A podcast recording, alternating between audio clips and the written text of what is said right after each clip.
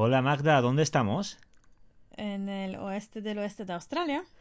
Cierto, pero ¿dónde, me se- dónde hemos hecho una breve parada antes de llegar porque veníamos del sur y el camino era muy largo? Mm, en Wave Rock, que es una roca muy chula que parece una ola.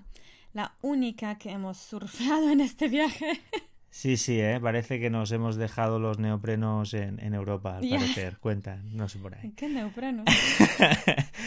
vale, em, ¿cuántos kilómetros hemos hecho en total en Western Australia? Más de 5.000. Al final hasta le cogí cariño a la campervan. Imagínate esto, ¿eh? Ajá.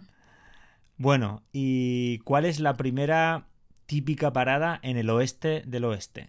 Las dunas de Lancelin y el desierto de Pinnacles.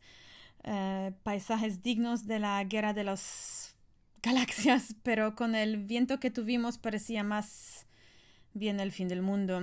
Aunque en esta zona también hay playas de arena blanca y agua turquesa muy bonitas.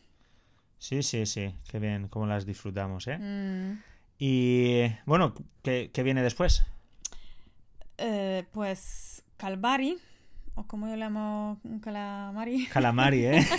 sí, te costó recordar el nombre. Sí, que tiene unos acantilados y piedras rojas con texturas impresionantes. Lo más icónico em, es la ventana de la naturaleza o Nature's Window. Sí, sí, ¿eh? Hicimos ahí unas fotos muy, muy chulas, ¿eh? Mm.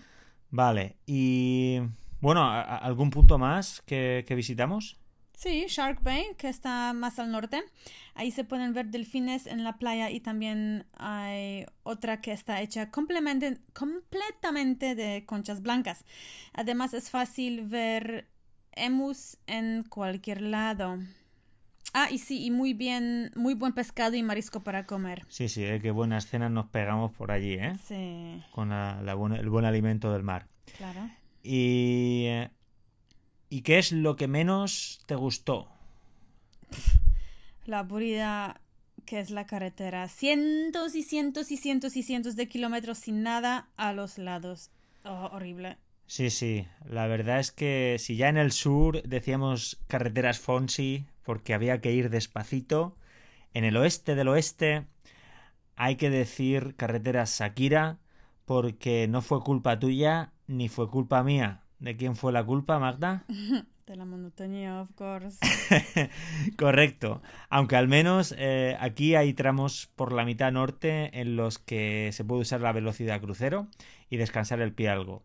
Pero ojito con la parte central, cerca de Greenough o algo así se llama, porque ahí los vientos son bien fuertes en general. Tanto que cómo están los árboles por ahí, Magda. Pues bastante inclinados. Hay algunos que son un buen punto para Instagramers, de hecho.